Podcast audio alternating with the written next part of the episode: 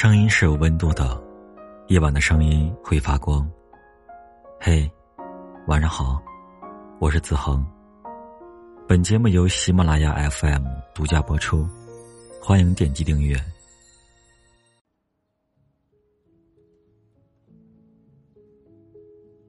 朋友结婚，在朋友圈发了一组婚纱照，构图非常美，风景也很好。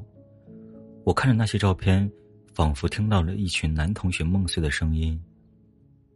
我这个朋友大学的时候是我们学校的女神，当过校园晚会主持人，得过奖学金一等奖，还拥有自己的专利，一米七五的身高，大长腿，非常苗条，外加一头红色大波浪，每次出去都有人要微信。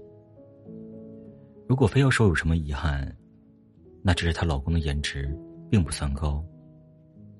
当初他们两个人公开的时候，还有人替他可惜，说明明有那么多帅哥追他，为什么最后却和一个看似很一般的人在一起？所有的故事都不是猝不及防，而是有迹可循。朋友曾经也是一个颜值至上的人，可后来发现，帅气放在平淡的生活里，并不能带来什么涟漪。但和这个男生在一起时，每时每刻都有话题聊，自己抛的梗他全能接，不论多累，只要看到他就能笑出来。男生经常转微博上搞笑的视频给他，知道他喜欢某一个小孩的表情包，就费尽心思的去外网扒视频，然后自己做动图传给他。他喜欢种一些花花草草。男生就给他换好看的花盆儿。他在朋友圈里晒自己做的菜，盘子很漂亮。没几天，就看到他送来的同色系的桌布。他有一次加班到凌晨，发了一条累到晕厥的照片。评论区的人有的说：“太辛苦了吧。”有的男生发来暧昧的，真让人心疼。可所有人的心疼，都只是嘴上说说。只有男生凌晨到公司楼下接她。他问朋友什么时候下班，朋友说还不确定。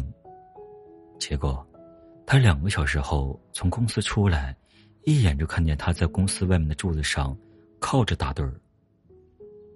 虽然是春天，凌晨的风也是凉的，一身寒气，朋友都懵了，语无伦次的说：“你怎么在这？”什么时候来的？怎么不跟我说一声？他开玩笑逗朋友，当然是来请某个加班的小可怜吃早饭哦。朋友说：“那你就傻站在这，怎么不去车里？”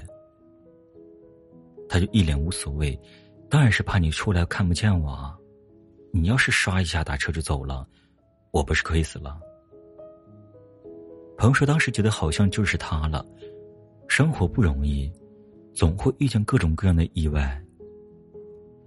那个能带你苦中作乐的人，那个时时刻刻把你放在心上的人，那个总为你制造平淡生活中的小惊喜的人，比那些总会说心疼你的人靠谱多了。说再多的我爱你，都不如好好对待你。世上的人千千万，让你开心的能有几个？两个人在一起。并不是因为对方多么优秀，多么帅气，而是因为拥有一个有趣的灵魂，能够陪你撑起漫长而无聊的岁月。有趣，是多么了不起的本事呢？在黄渤身上就可见一斑。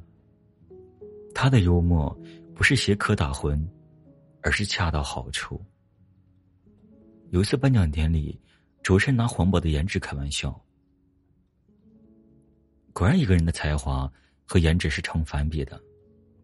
黄渤非但没有生气，反而幽默的说：“嗯，我相信这句话也一直激励着你。”甚至在外界调侃志玲姐姐怎么还不嫁人的时候，黄渤的节目里说：“希望有一天你能获得朴朴实实的、普普通通的、平平凡凡的真爱。”这个男人不仅一眼看清志玲姐姐笑容背后的脆弱，也能看见她对爱情的渴望。好像已经能理解林志玲为什么会说：“我的择偶标准，一切都按黄渤来做标准的。他太帅了，你们不准说他不好。有趣，才是一个男人最高级的性感。真正有趣的男人，能把所有的尴尬和不合时宜都一一化解，留给你足够的尊重与体贴。生活就像平淡的白开水。”有趣，就是往里面加了一颗跳跳糖。在有趣的生活中，预约了彼此。乏味的空气里，才有了此起彼伏的涌动。这辈子遇见爱，遇见性都不稀罕。稀罕的，是遇见一个有趣的人。他懂你的喜乐，也照顾你的悲欢。他理解你所有的心事，也能带你去体验生活琐碎中的欢愉。和惊喜。王小波曾经说过：“余生要和有趣的人在一起。”而他自己也是一个有趣的人。他给李银河的情书里可爱的写：“我给你唱一支好听的歌，请你不要吃我好吗？”也会自我调侃：“一想到你啊，我这张丑脸就泛起微笑。”还会赞美对方。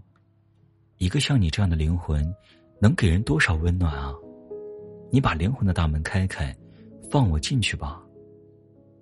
如此温暖、可爱、幽默又诙谐，也无怪乎林银河称赞王小波是世界上一本最美好、最有趣、最好看的书。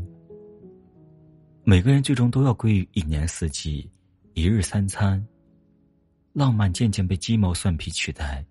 生活慢慢沦为平淡，而那个有趣的人，不仅会给你清晨的微笑和深夜的晚安，更会给你余生几十年的惊喜。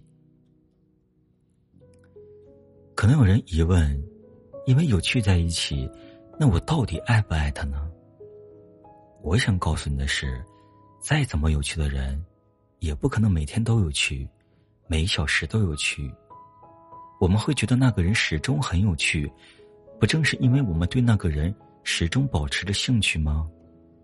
这其实就是一种爱啊。作家贾平凹说：“人可以无知，但不可以无趣。人生是一条寂寞的长河，漫长的时光里，总要有个有趣的人来陪你度过这段美妙的旅程。”晚安，好梦。